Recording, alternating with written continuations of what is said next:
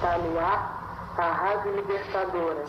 Atenção, está no ar a Rádio Libertadora. Atenção. Temos presente em nossos estúdios. Atenção. Atenção. Carlos Marighella. Carlos Marighella. Esta mensagem é para os operários de São Paulo, da Guanabara, Minas Gerais, Bahia, Pernambuco, Rio Grande do Sul. No dia 15 de agosto de 1969, a Aliança Nacional Libertadora, liderada por Carlos Marighella, invadia a Rádio Nacional Paulista para emitir um manifesto a todos os trabalhadores e trabalhadoras do Brasil. Em meio à repressão militar da época, lutar era a única opção para se manter vivo e livre. Era a esse dever que Marighella nos convocava. É a esse dever que, em tempos de autoritarismo e desinformação, a nova Rádio Libertadora te convida para lutar e resistir.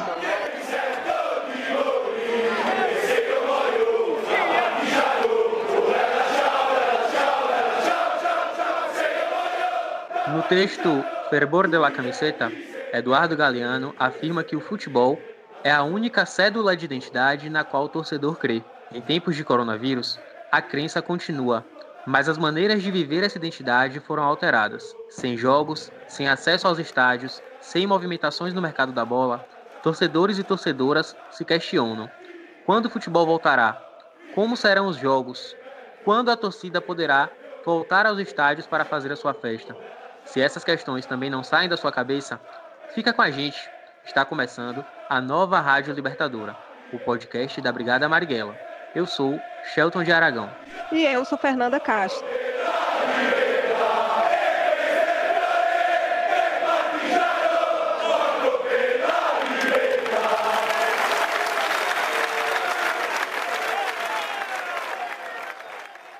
Olá a todos e todas.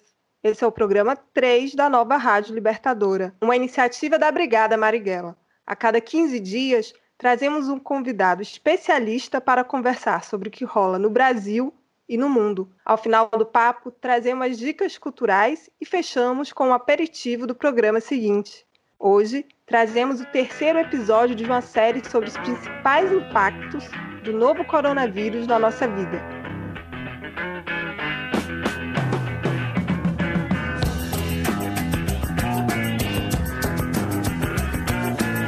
Mbabara uma,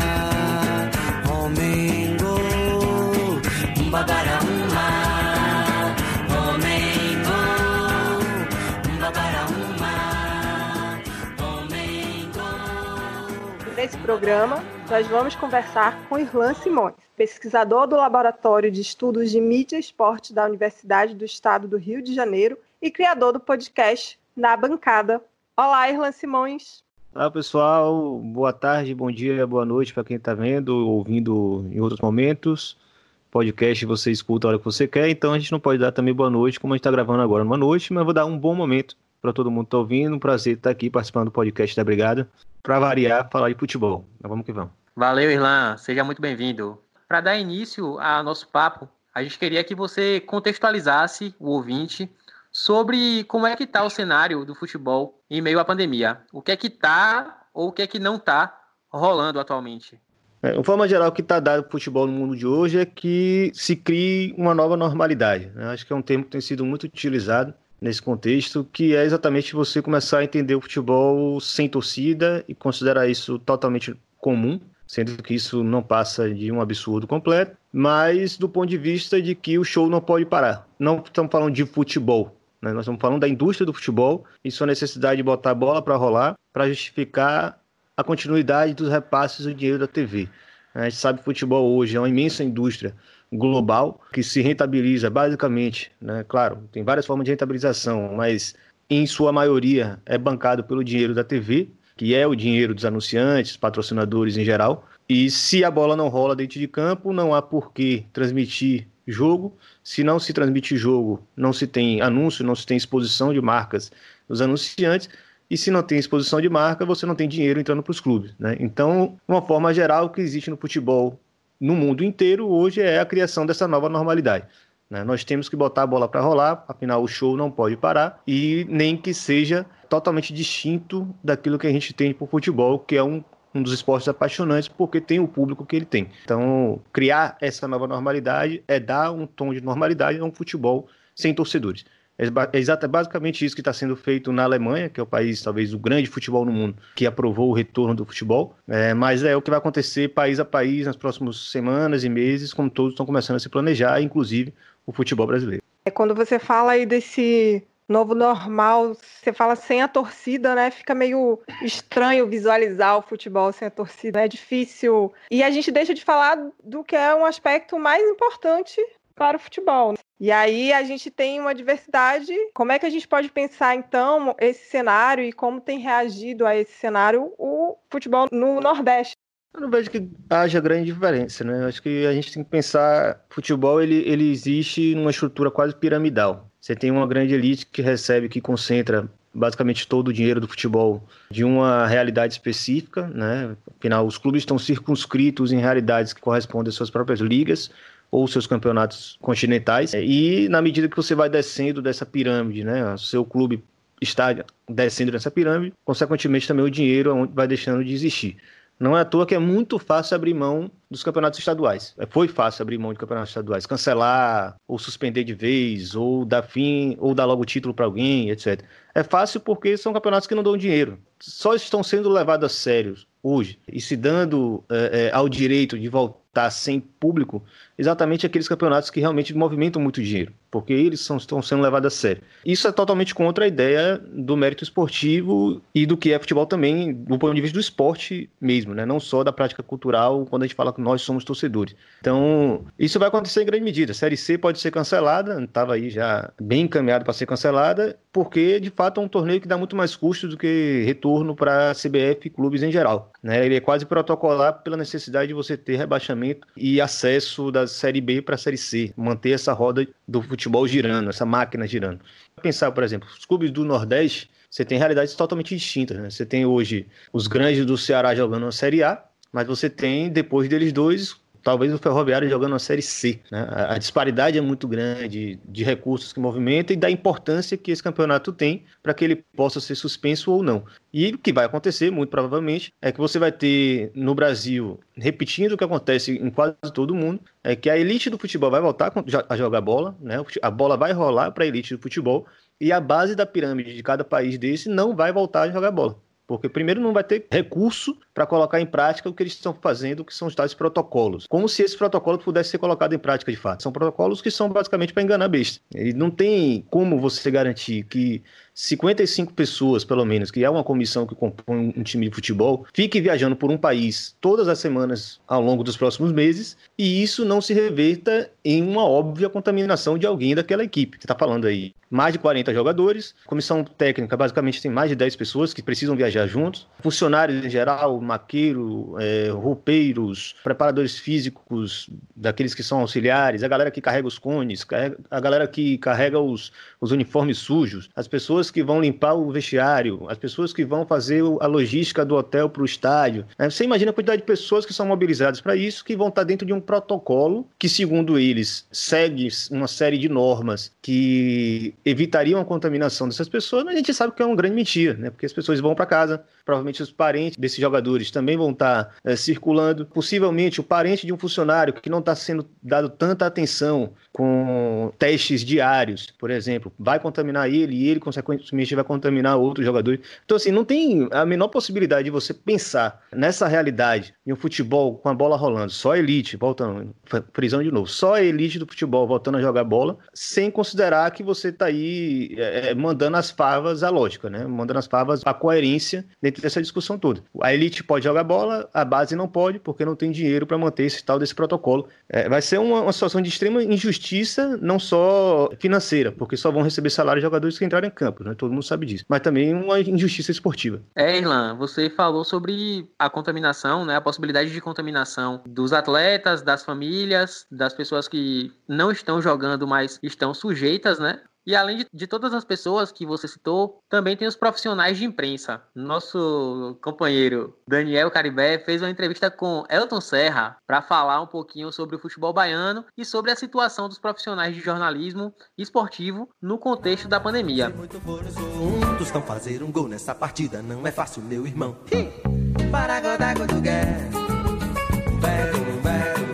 Olá, Elton. Bem-vindo ao nosso podcast Nova Rádio Libertadora. Em nome de toda a Brigada Marighella, eu gostaria de agradecer é, a sua presença no nosso programa, no nosso terceiro episódio, falando finalmente sobre futebol. Para a gente é muito gratificante tê-lo aqui. Você que é uma das maiores referências dentro da imprensa esportiva baiana. Estamos muito felizes por tê-lo aqui conosco para esse bate-papo.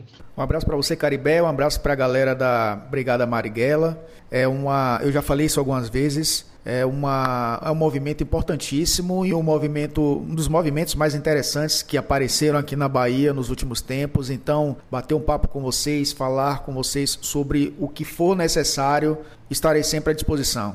Então, na nossa conversa com o Ivan Simões, nós abordamos os impactos dessa pandemia no futebol de uma forma mais geral. A participação das torcidas nos clubes, nos estádios, o retorno dos campeonatos, não só na Europa, mas também aqui no Brasil. E com você a gente gostaria de debater algo mais concreto, algo mais próximo da gente, a começar da situação do futebol baiano, do futebol feminino nesse momento.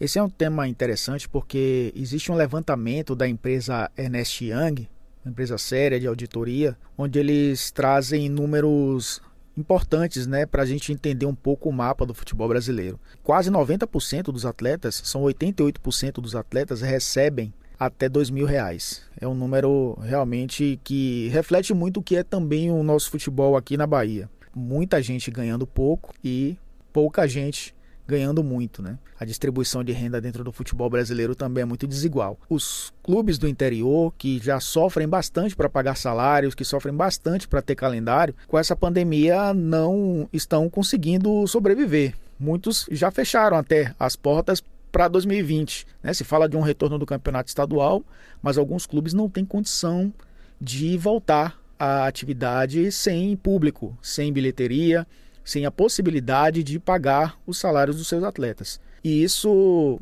se a gente já reclamava e a gente já criticava tanto, né, a estrutura do futebol com relação aos estaduais e aos calendários tão curtos que esses clubes têm em tempos normais, imagine em tempos de pandemia, onde o futebol está parado. E até os clubes ditos mais ricos, ou os clubes mais bem estruturados, estão tendo dificuldade de pagar salário a gente está falando de uma parcela grande né, da, da população futebolística e quando a gente vai para o futebol feminino a situação piora ainda mais, porque você tem poucos clubes hoje mantendo o futebol feminino profissional. O Vitória já não tem futebol profissional feminino. O Bahia tem a sua equipe profissional. Algumas equipes no interior também, mas assim, usam praticamente estruturas amadoras para poder disputar os campeonatos estaduais. É talvez a situação mais complicada, o cenário mais incerto daqui para frente é justamente o futebol feminino. Não sei como vai ficar, sinceramente. Acho que o Bahia vai manter o clube que tem a melhor estrutura, mas as outras equipes muito difícil de acontecer. O que a gente precisa pensar realmente, e aí é um pensamento macro, é quando acabar essa pandemia, o investimento no futebol feminino na sua origem, né? E aí tem a questão social, que é possibilitar as meninas de jogarem seu futebol nas ruas, sem serem tolhidas, as escolas incentivarem as crianças, as meninas a jogarem também futebol, possibilitar aí essa competição já nas escolas, para que essas meninas consigam chegar à adolescência, né? Ou no, no, início de fase adulta, mulheres conhecendo realmente o jogo, não aprendendo já praticamente quando já deveriam estar formadas para jogar futebol. Então acho que o pensamento passa a ser um pouco mais macro nesse sentido, de a gente possibilitar um futuro né, do futebol feminino, partindo da sua origem, partindo da base, partindo da rua, partindo das, das escolas, para que elas possam chegar ao futebol profissional mais preparadas para um mercado que já é muito difícil para os homens e que para as mulheres, infelizmente, acaba sendo pior pelo preconceito que existiu ao longo da história com o futebol feminino e pelo preconceito que existe, pela misoginia que existe no nosso país que precisa ser extirpada e que precisa partir também né, das pessoas que trabalham com comunicação, como eu, né, como vocês, que também possibilitam chegar essa, esse conceito, né, infelizmente distorcido ao longo dos anos para as grandes massas. Elton, em programa anterior, com Denis Soares, a gente abordou os impactos desta pandemia no mundo do trabalho. Tiveram vários relatos de trabalhadores dos mais diversos setores, é, educação, hospitais, cultura, mas a gente não teve um relato dos jornalistas, né? Nem, essencialmente da imprensa esportiva. Então, gostaria que você falasse um pouco para a gente como é que está a situação de vocês, jornalistas, editores, câmeras, fotógrafos.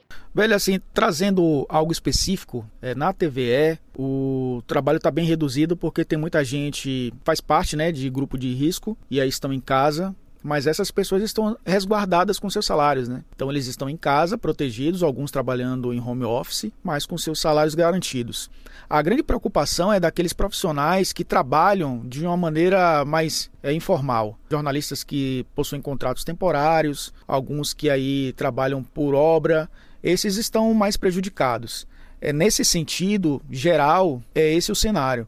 A questão é também mais conceitual porque nesse período de pandemia, o jornalista esportivo especificamente, ele tem o seu trabalho reduzido porque não temos competições, mas isso não significa também que não existam assuntos a serem debatidos. E como a gente está num momento de reflexão, a gente está num momento onde as pessoas estão tendo mais tempo dentro de casa para consumir informação, é uma grande possibilidade da gente se reinventar como é, profissionais, porque você consegue trabalhar temas com muito mais profundidade e tranquilidade nesse momento de pandemia, onde você não tem um jogo encavalado atrás do outro. Então, acho que é um momento claro, de muita dificuldade para aquelas pessoas que hoje não possuem é, seus empregos fixos, mas para essas pessoas também é uma possibilidade muito grande de reinvenção e de tratar assuntos com mais profundidade quando não tínhamos essa possibilidade no dia a dia, né, nos dias a dias normais, como eu costumo dizer. Então existe essas duas situações aqueles que continuam trabalhando e que estão nesse front. No meu caso específico, né, eu continuo trabalhando na TVE, mas nesse momento não com o esporte, tenho trabalhado mais no jornalismo e nos bastidores, como editor aí de matérias, né, propondo também pautas interessantes para esse momento de pandemia que por trabalhar numa TV pública, temos a obrigação dessa informação, de deixar a população bem informada do que está acontecendo, mas continuo com minhas frentes esportivas também, né, de, tratando assuntos como esse que estamos tratando agora, com um pouco mais de profundidade, porque é muito importante esse momento também de reflexão, a gente usar esse momento com inteligência, porque quando voltarmos à nossa vida normal, precisamos voltar pessoas melhores. Eu costumo dizer que é inadmissível a gente voltar igual ou pior do que quando entramos nesse período de pandemia. Então, acho que é mais ou menos essa reflexão que eu faço sobre o nosso momento na nossa profissão. Muito obrigado, Elton. Gostaria de agradecer mais uma vez a sua participação no nosso programa. Esperamos que não seja a última, que você esteja aqui conosco para debater outros temas relevantes para o futebol, mas não só para o futebol. E deixamos o microfone aberto para suas últimas palavras. Sinta-se à vontade um grande abraço. Então, eu que agradeço a vocês, cara. Você já participou, a Brigada Marighella já participou do meu podcast também lá atrás, quando a gente discutia essa questão da sociedade dentro do futebol, né? Porque parece que os papéis se inverteram ao longo da história. O futebol foi forjado na sociedade e parece agora que a sociedade quer entrar no futebol, quando deveria ter sido o contrário todo esse tempo. Então é, é muito importante essa discussão, é muito importante o que vocês fazem. É, desde o primeiro episódio que eu recebi o link, eu ouço né, e tenho acompanhado e tenho valorizado demais o trabalho que é feito aqui na nossa terra, de pessoas inteligentes, de pessoas que querem discutir o futebol e querem discutir a sociedade através do futebol. Esse, esse espaço que hoje a internet nos possibilita tem que ser muito bem usado e acho que vocês fazem isso muito bem, nas arquibancadas também. Estou sempre para disposição, cara, para a gente falar de, do que for necessário para nossa sociedade. Eu acho que temos um papel importantíssimo nesse sentido. Acho que o futebol é uma janela importantíssima para discutirmos outros assuntos, mas quando a gente sai dessa caixinha, quando a gente consegue atingir também outras reflexões importantes para nossa sociedade, a discussão, o debate acaba sendo muito válido. Então, um abraço a vocês, parabéns pelo trabalho, estou sempre à disposição, sempre que precisar. Não pensem duas vezes, porque para mim é uma satisfação muito grande tratar com vocês esse tipo de tema.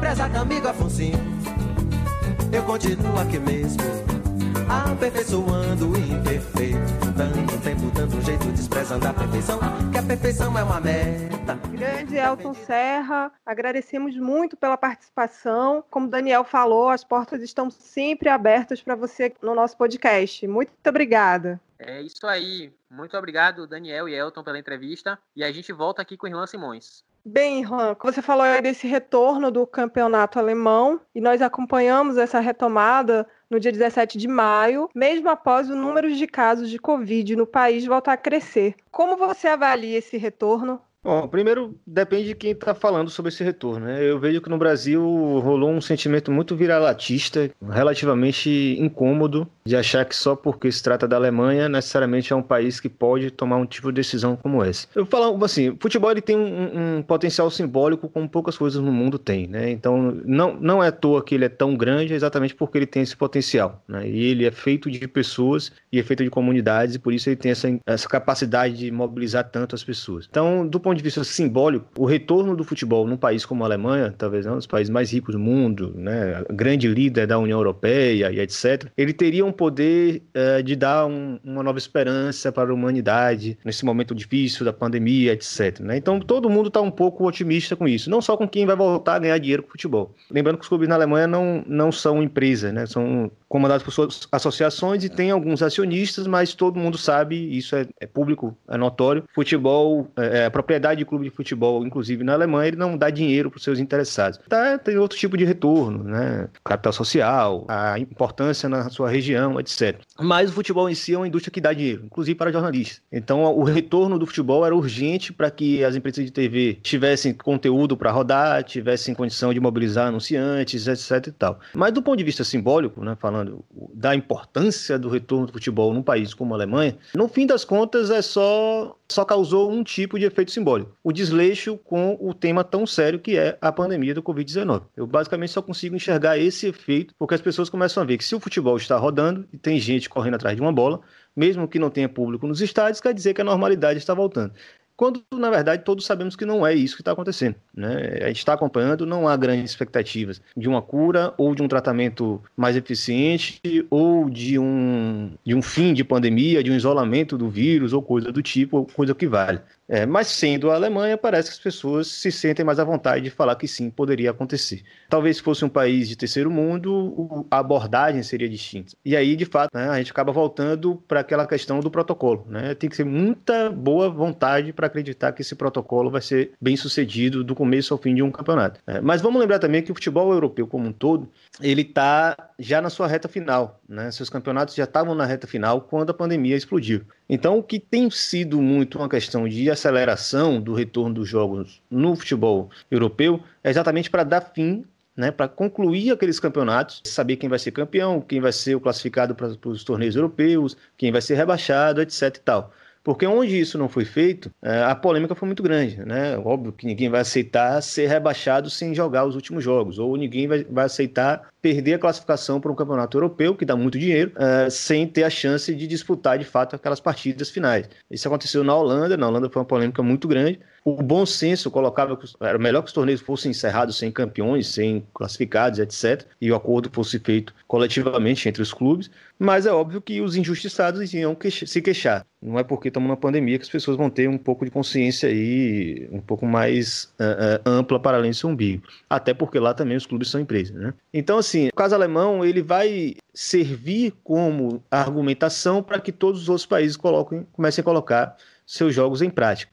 Na Espanha, por exemplo, onde a situação ainda era muito ruim, a La Liga, né, que é a liga espanhola, começou a se mobilizar usando como argumento as principais medidas tomadas pelo futebol alemão. Então você cria um, um engodo, você cria um grande instrumento que vai servir de narrativa para todo mundo colocar em prática para poder justificar a volta do seu futebol. E aí, convenhamos, né? mesmo as redes de TV, os meios de comunicação que estão bem empenhados hoje em garantir uh, isolamento social, em garantir políticas, até a, apoiar lockdown em determinadas circunstâncias, que estão ali no seu jornalismo diário, de 8 da manhã até 10 da noite, não para de falar do, da Covid, né, e de formas de você se, se prevenir, etc., de responsabilidade social, etc., uma hora ele vai começar a querer que o futebol volte urgentemente. No caso da, da Rede Globo. Não duvido que daqui a duas, três semanas eles comecem a construir uma narrativa, exatamente apelando para essa questão desses protocolos alemão, por exemplo, que a Espanha também vai adotar, falando né, dos benefícios, de como isso é importante, de como isso vai ser benéfico, etc., e que para a bola voltar a rolar e a Globo ganhar dinheiro com os anunciantes do futebol brasileiro. Então é muito claro que isso vai se dar nos próximos meses. Mas do ponto de vista simbólico, como eu falo, a única coisa que isso realmente vai ter impacto é as pessoas começarem a levar cada vez menos a sério a pandemia. E aí é um problema muito sério.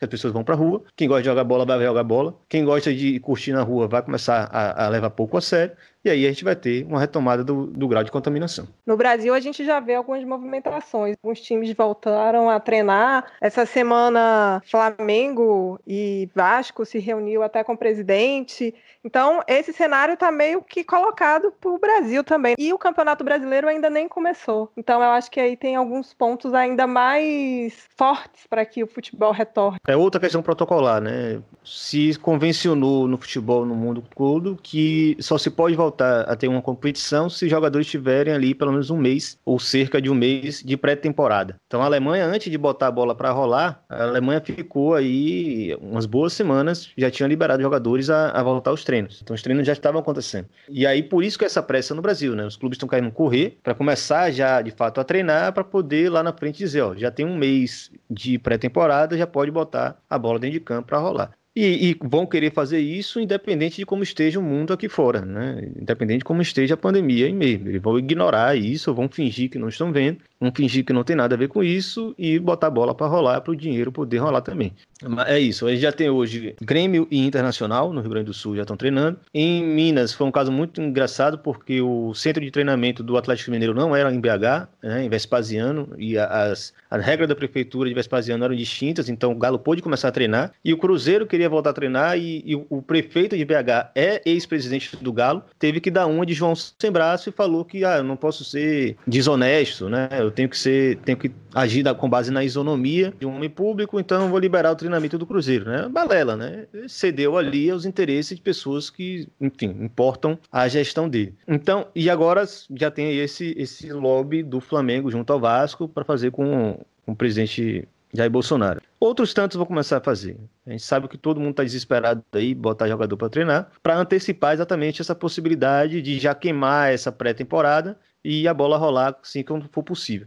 Mas esse quando for possível sempre será no meio de uma pandemia. Então, de novo, não... vai depender bastante de como esses atores vão se movimentar. É, você tem, por exemplo, são Paulo, o epicentro da pandemia no Brasil, independente do futebol ou não, o governador já está começando a dar uma cedida no discurso de lockdown, porque há ali uma série de fatores, né, de, de, atores políticos e econômicos que estão pressionando ele dia e noite para que ele comece a ceder em alguns pontos que ele está colocando. Então, assim, o discurso de afrouxamento vai ser muito distante do que os números da pandemia vão nos dizer. Os números vão, vão começar a ser ignorados, vão começar a ser distorcidos, eles vão começar a ser colocados em outras chaves. Ah, nosso número de recuperados é muito maior que o número de mortos, como o próprio governo federal já faz. Porque é isso, né? Os interesses vão soar mais alto do que a, a, a responsabilidade responsabilidade com relação à pandemia. E, novamente, você vai ter jogos sem torcida, que, do ponto de vista do futebol, já é um absurdo completo, e vão ter que se normalizar, vai ter que se normalizar isso, dizer que futebol pode acontecer sem torcida, mas também, acima de tudo, o grande problema é que isso vai gerar, de fato, uma grande sensação de normalidade, que as pessoas vão começar a, a levar a pandemia muito menos a sério do que se leva hoje. Como se já levasse a sério hoje, né? Pelo que a gente está vendo no Brasil, o brasileiro não levou a pandemia a sério. Isso faz a gente pensar em um processo que já estava em curso antes da pandemia, há muitos anos, e que pode se agravar. Né? Eu queria saber se você acha que esse novo normal tende a agravar o processo de elitização dos estádios e de criminalização das torcidas organizadas. Tendência é que se crie uma nova ideia do que é futebol e de fato isso deve impactar um tanto que a gente acredita que seja esse esporte. Nós, enquanto torcedores, né, que já somos em grande medida colocados como meros clientes de uma empresa produtora de espetáculo, sendo que nós nunca fomos isso, é, no mundo inteiro a tendência é que de fato isso se intensifique, porque agora você vai ter um momento onde você não pode ter ninguém no estádio, para depois você abrir os estádios provavelmente sobre outras ideias, né, sobre outras noções do que deve ser um comportamento dentro de estádio. Como todo, todo mundo sabe, né, a normalidade de fato só vai existir se uma vacina aparecer. É, e ninguém espera uma vacina até o final de 2021.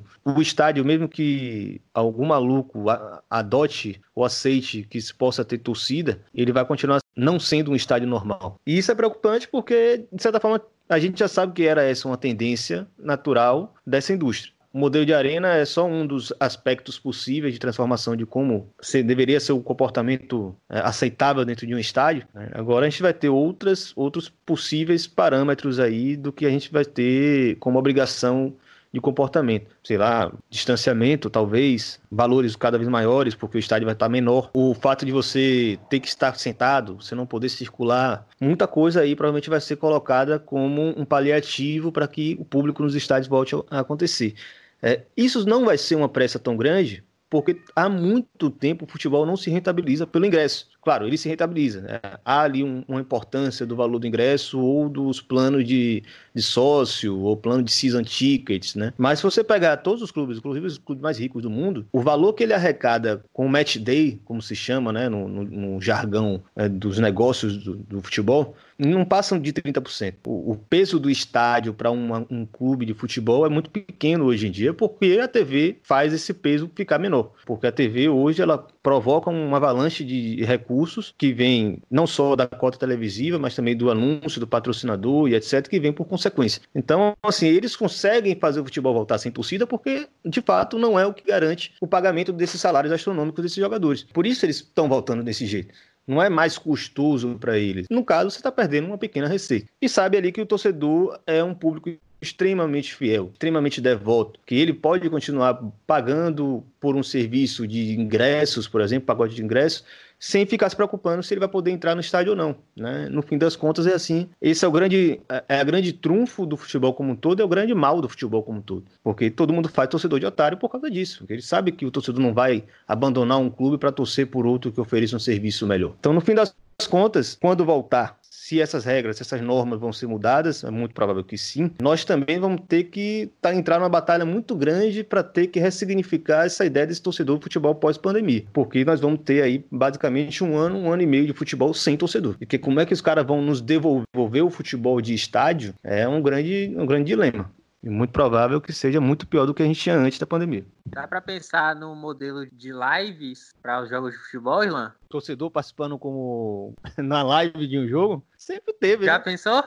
Sempre teve, na verdade, né? No fim das contas, é o, também famoso, tem isso. Né? É, é, o, é o pay-per-view, né? É, não, e a participação do cara pela transmissão, né? Mande sua hashtag, mande uma foto, essas coisas, eles sempre fizeram. Mas tem aí uma dimensão do futebol de estúdio, que de fato é, é eu acho que talvez seja. Eu até acabei esquecendo de comentar isso especificamente, mas sempre houve uma tendência né, de transformar o estádio para que ele fique mais aprazível ao programa televisivo. Você pegar, por exemplo, como a câmera que filma os jogos jogos, geralmente elas mudaram de posição nos últimos anos, porque elas foram colocadas agora numa angulação, né, numa posição onde ela pegasse melhor as placas publicitárias. Então você era acostumado a ver um jogo de uma forma, principalmente no Morumbi, que é um estádio muito grande, a câmera ficava bem longe, você via aquele jogo bem panorâmico. Na, por causa da Copa América, eles baixaram para uma, uma angulação mais próxima do, do gramado. Péssimo para você ver o jogo, porque você não vê aquele movimento que você via antes dos jogadores, você enxerga o jogo de outra forma mas do ponto de vista do negócio, né, da transmissão televisiva, ele é perfeito, porque você vê melhor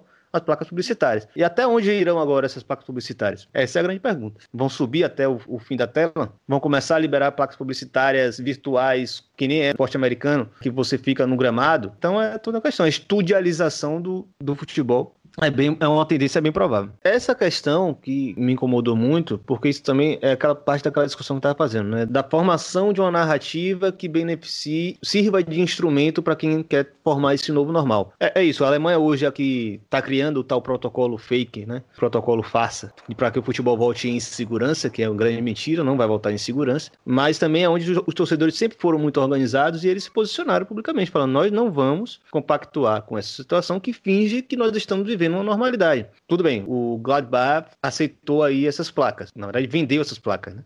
Torcedores pagaram para ter essas placas lá. Por outro lado, você tem o São Paulo e falou assim: tirem as faixas, tirem as bandeiras, nós não vamos aceitar que vocês finjam que o futebol está acontecendo normalmente. O Schalke também queria colocar o, o som da torcida né, no estádio, né, para ambientar o jogo. Os torcedores falaram: não, não queremos isso, não, nós não estamos no estádio. Quanto mais o estádio ficar cinza, as pessoas perceberem que nossa ausência é incômoda, melhor, porque vocês vão ter que admitir que sem, futebol, sem a gente não existe futebol. Isso é genial, né? Isso é exatamente o que os torcedores alemães fazem no seu dia a dia. Pois é, Erlan. Se já temos um cenário aí muito difícil para o futebol masculino, para o futebol feminino ainda pior, porque parece que futebol feminino nem existe. Ninguém fala, ninguém toca no assunto. E aí nós convidamos para falar um pouquinho sobre a realidade enfrentada pelas profissionais do futebol feminino no Brasil, a Lu Castro. Ela é jornalista especializada em futebol feminino, colaboradora do Portal Vermelho e é parceira do SESC na produção de cultura esportiva. Vamos ouvir.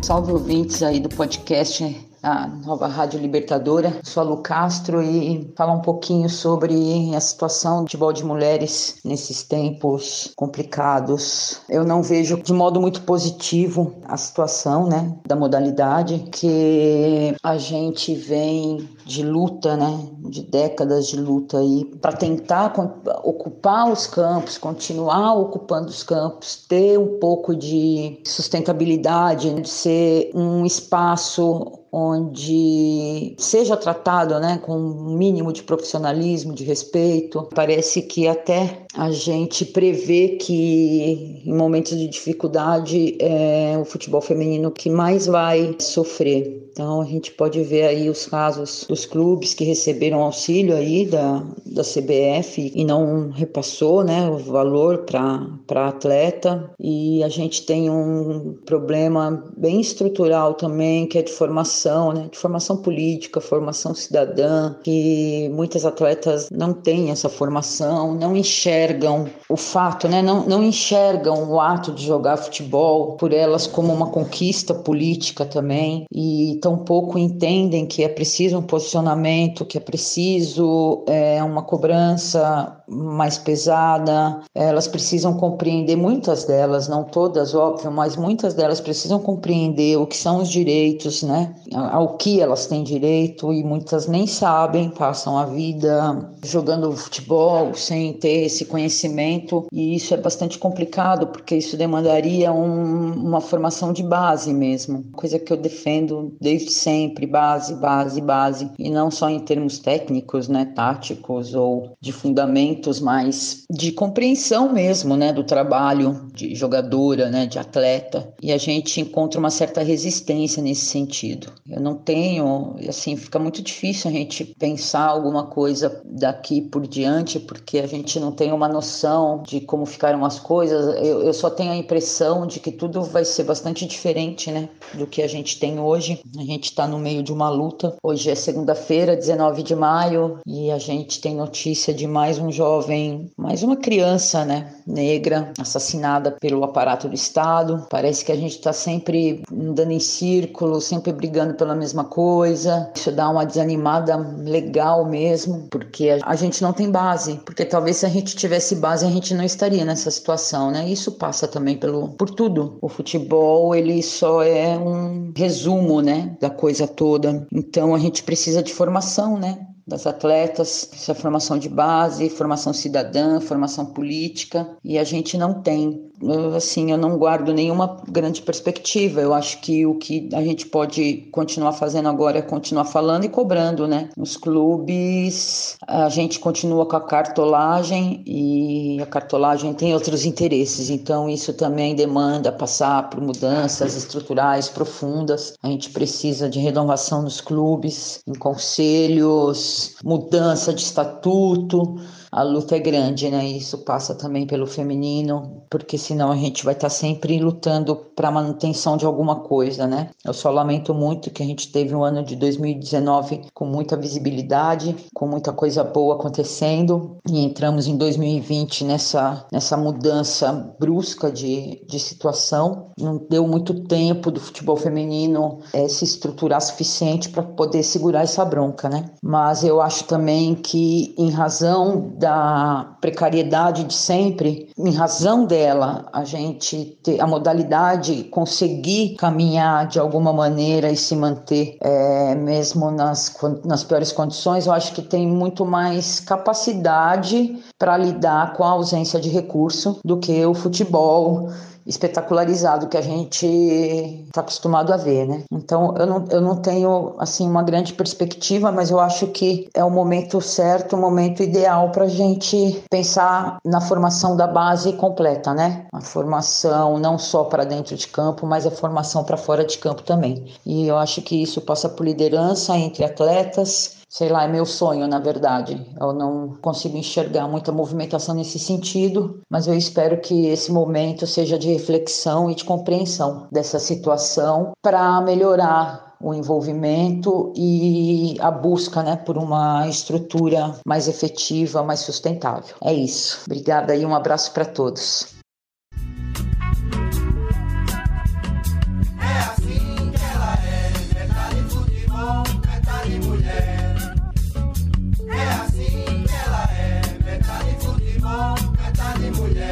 Mulher tem muito conteúdo, né? E ela, ela toca num assunto que a gente quase não se vê falar em relação a isso, que é da formação das meninas. Muitas alunas minhas querem ser jogadoras de futebol, sabia, bem? É isso mesmo? é incrível. E sabe o que é mais incrível? Não tem escolinha de futebol feminino, nem masculino, muito menos feminino aqui, entendeu? Uhum. É, é muito distante. Aí eu fico pensando, porra, tanto potencial desperdiçado, né, velho? Talentos, né? Não poderiam estar saindo daqui. Porra, pra caramba. Velho, tem menina de zona rural, velho. De zona rural que normalmente tem energia elétrica. Meu sonho é ser jogadora de futebol. Porra, isso é emocionante. É louco. Depois dessa fala de Lu, a gente vê que o cenário é realmente preocupante e que é preciso aprofundar bastante nesse debate ainda e dar condições seguras para formação de mais jogadoras, não só na questão técnica, a gente agradece muito a Lu Castro e reafirmamos aqui a importância de se lutar pela valorização do futebol feminino. É isso mesmo, Nada. A gente torce para que o retorno das mulheres aos gramados seja tão festejado quanto será o retorno dos homens. E claro que isso aconteça com toda a segurança possível e no momento certo. Ilan, você falou sobre alguns posicionamentos de torcidas na Europa e também mencionou uma nova realidade se avizinha para todos os torcedores, mas em especial para os torcedores brasileiros, né, que estão no nosso contexto. A pergunta é a seguinte: para quais lutas o torcedor deve se preparar, considerando esse novo normal que deve ser o futebol daqui para frente?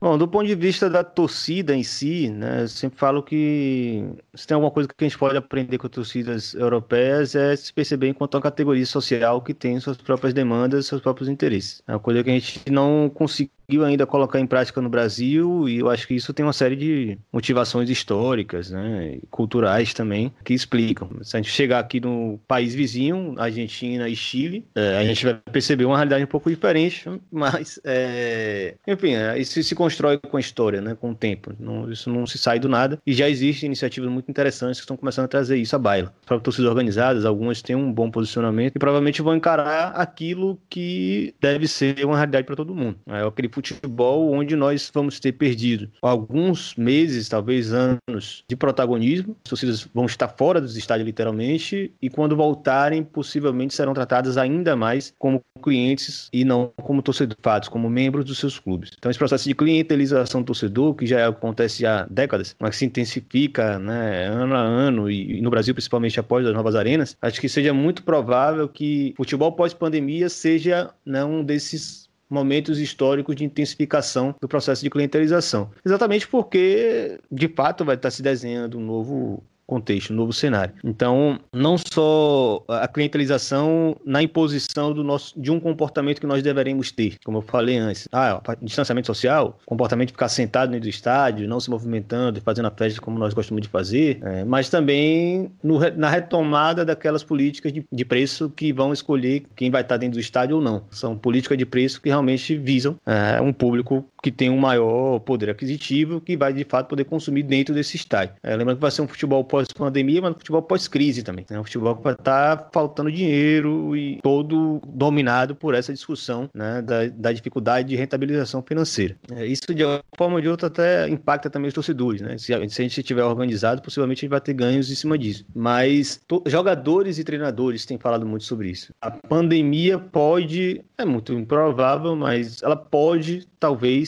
criar um, um alerta para o futebol de que ele é totalmente insustentável. Né? Essa indústria do futebol que existe hoje, ela é obscena, ela não respeita a, uma pandemia. É, jogadores são extremamente bem remunerados, porque eles também, né, a remuneração deles também compete a grandes empresários que dominam o futebol global. Está falando aí de uma centena, de duas centenas de grandes empresários que dominam o futebol global né, e controlam os contratos de grandes jogadores com grandes clubes, né, grandes empresas globais do entretenimento. E é possível que essa pandemia gere uma revisão, ao menos parcial, que, que é esse dinheiro que entra no futebol. Né. O futebol europeu já tem há algum tempo começado a se discutir com base naquelas questões do fair play financeiro, com a pandemia é possível que isso se intensifique, ao menos do ponto de vista das ideias. A gente sabe também que a questão do perfil financeiro também tem uma questão de disputa né, entre as grandes entidades de gestura do futebol e os grandes proprietários de clubes. Há aí um, uma briga de cachorro grande que o fair play entrou como uma ferramenta a favor das entidades. Mas em si, o futebol mudando um pouco essa característica que existe hoje, que o cara sai de um clube para o outro e volta para esse mesmo clube em negociação dez vezes maior, né?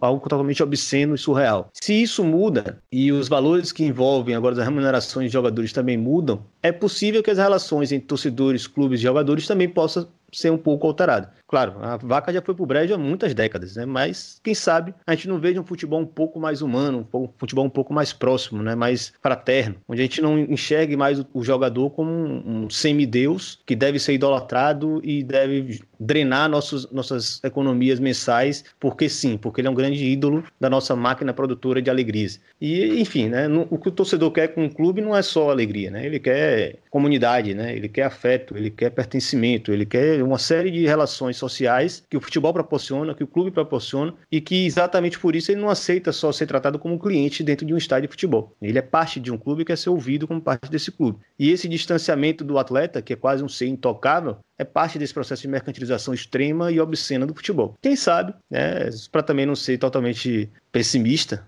quem sabe esse futebol pós-pandemia não traga um cenário um pouco mais favorável para essa revisão do que a gente tem visto de futebol nos últimos anos. Porque realmente é um futebol tão distante das pessoas que ninguém de fato tem se visto como, como de fato torcedor. Eu, eu, faço muito essa diferença entre torcedor e consumidor de espetáculo. Né? Pode ser visto né, de uma forma muito arbitrária de definir quem é o público de futebol, mas seremos tratados cada vez mais como consumidores de espetáculo. Mas muito provavelmente vamos estar ali tendo algumas condições de trabalhar com uma outra lógica de futebol onde o torcedor volte a ser visto como um membro, como parte integrante e produtor, de fato, dos seus clubes. Antes de finalizar aqui nosso papo, vou pedir para ele falar um pouco do livro que ele vai lançar, que é o livro Clube Empresa, não é isso, Irlan? É, para aproveitar o, o, convite e fazer aquele jabazinho básico, né? É, eu não sei como é que está ainda a, a, audiência intergaláctica aí do, da nova Rádio Libertador, Libertadora, mas se você está ouvindo, é interessante saber também, né? A gente, antes da pandemia, o futebol brasileiro estava num período discussão bem intensa, né? Transformação de clubes em empresa. E como eu já estava isso há um bom tempo, isso apareceu inclusive na minha pesquisa, no meu, no meu outro livro, então tomei a decisão de me organizar junto com a editora Corner e meio que organizar uma, uma coletânea de artigos e textos que trouxessem um pouco essa leitura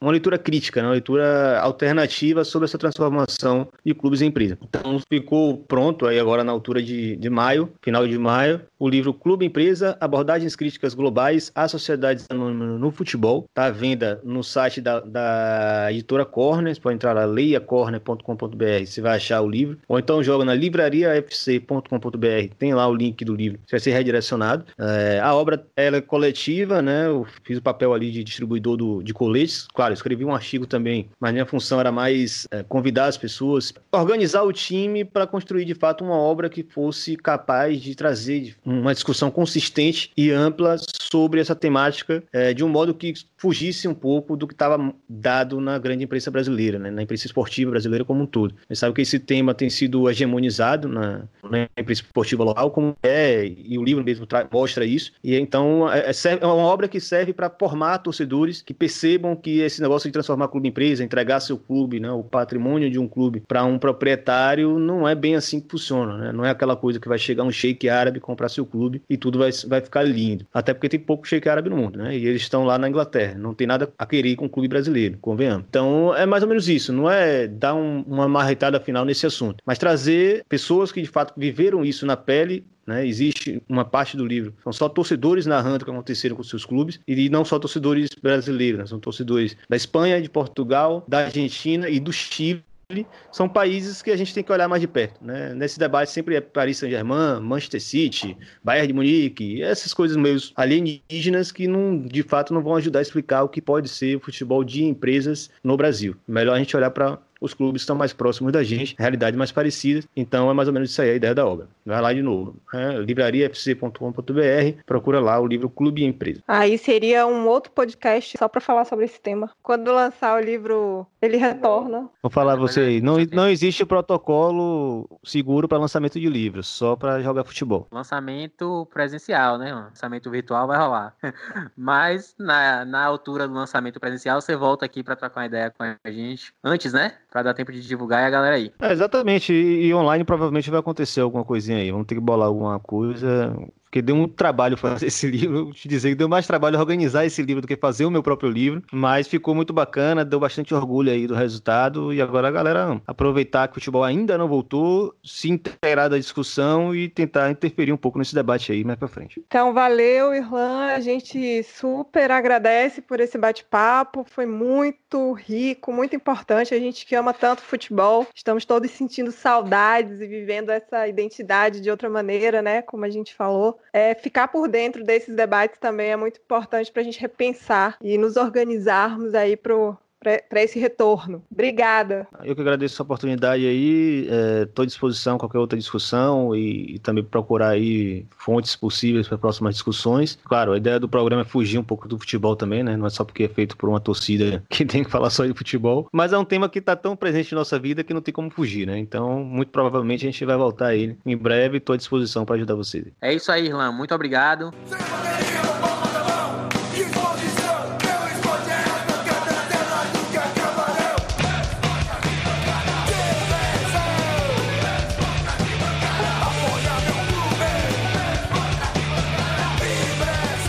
Agora, Nanda, a gente vai convidar André Baiano para dar a dica cultural da quinzena, no quadro Canto dos Ganhadores. E aí, Baiano, o que é que você trouxe para a gente hoje? Salve, salve, ouvintes da nova Rádio Libertadora, podcast da Brigada Marighella. A minha dica cultural vai ser um documentário chamado Geraldinos. Ele foi lançado em 2015. É um trabalho do Pedro Asberg junto com Renato Martins e tem como tema o processo de arenização do Maracanã dentro do contexto do Brasil sede da Copa do Mundo de 2014. E falar de Copa do Mundo de 2014 no Brasil é lembrar do 7 a 1, mas também lembrar da imposição de uma nova cultura torcedora que essas arenas vão trazer para o cenário do futebol brasileiro. Então, nessa nova cultura torcedora, não cabe a antiga arquitetura do Maracanã e muito menos o torcedor que ocupava historicamente esse estádio. E aí, se a gente for falar de um setor mais específico, que o documentário vai tratar melhor, que é o setor da geral, né, um lugar conhecido pela sua democracia, por ser um lugar popular, por ser um lugar de, que aceitava pessoas de baixa renda, que não podiam comprar um ingresso caro, ele vai ser tirado, arrancado do torcedor, para dar lugar ao novo tipo de estádio que está preocupado com o entretenimento e não com a paixão do torcedor. Então, é um documentário bem interessante porque ele mostra esse processo é, criminoso de transformação do Maracanã. E quem conta essa história são pessoas que viveram aquele antigo estádio. Então, depoimentos de torcedores, tem depoimento de jogadores, de jornalistas. Então, acho que esse documentário ele serve como um grande panorama desse processo de elitização do futebol brasileiro, que não vai ficar só no Maracanã, né? Esse modelo das arenas é, vai ser replicado quase todo o Brasil. Então, essa é minha dica. É um documentário fácil de achar, uma pesquisa na internet você consegue chegar nele e aproveitem né, esse momento que estamos é, em casa, né? Então, continue em casa, bota aí para ver futebol, que é o que está tendo. Valeu!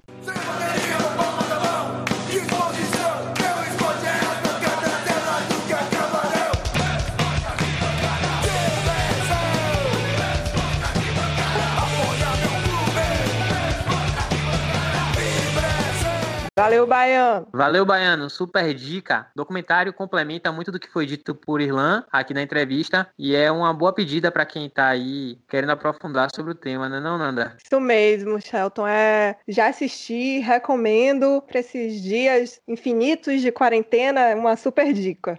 E para finalizar, a gente vai deixar o ouvinte com um gostinho do que vem no próximo programa. O tema será educação nossas convidadas serão as professoras Elisa Galo e Meire Reis. E aí, galera da Brigada Marighella, ouvintes da Nova Rádio Libertadora, tudo beleza? Aqui quem fala é Elisa Galo. Eu sou professora da Rede Estadual da Bahia e no próximo episódio do nosso podcast estarei aí trocando uma ideia com vocês. A gente vai conversar sobre como fica a situação da educação durante essa pandemia, é, o que que muda, como é que fica a situação dos trabalhadores e trabalhadoras da educação, situação dos estudantes. A gente vai realmente conseguir fazer educação à distância, educação online. O que está acontecendo é realmente uma educação online, né? Então são várias questões, várias dúvidas que a gente vai poder sanar aí durante o nosso papo no próximo episódio. Conto com a participação de vocês. Grande abraço. Olá, ouvintes da nova Rádio Libertadora. Sou Meire Reis, professora de História da Educação Básica da Rede Estadual da Bahia, e gostaria de convidar todos vocês para discutirmos um pouco sobre trabalho na educação, na verdade, sobre trabalho precarizado na educação. Este processo de pandemia que é extremamente excludente, que define quem vive, que morre e como a educação está relacionada a esses processos e pensarmos um pouco melhor que sociedade é essa que nos aguarda após esse processo de pandemia. Tem novidade no ar, hein, Nanda? Agora, a nova Rádio Libertadora faz parte da Podosfera Antifascista. A plataforma é uma iniciativa da Associação de Trabalhadoras e Trabalhadores Progressistas e Antifascistas da Produção de Áudio e Audiovisual do Brasil. A nova Rádio Libertadora fica muito feliz por colaborar com essa galera e estar do lado certo do front. Acesse podosferaantifascista.com.br e confira os mais de 100 podcasts de todo o país sobre os mais diversos temas. Vocês ouviram na introdução a mixagem feita pelos Racionais MCs, usando trechos da transmissão da Rádio Libertador original, seguida pela mitológica torcida do Livorno cantando Bela Tchau. Escutaram também durante o programa as músicas Umba Bara Uma, Ponta de Lança Africano de Jorge Ben, Meio de Campo de Gilberto Gil e Mulher e Futebol da Banda Ed. Já no final do programa vocês ouviram Meu Esporte é Arquibancada, da banda punk soteropolitana Antiporcos. E por fim, nossa vinheta de encerramento, a guitarra baiana de Alexandre Pita, gravada exclusivamente para a nova Rádio Libertadora.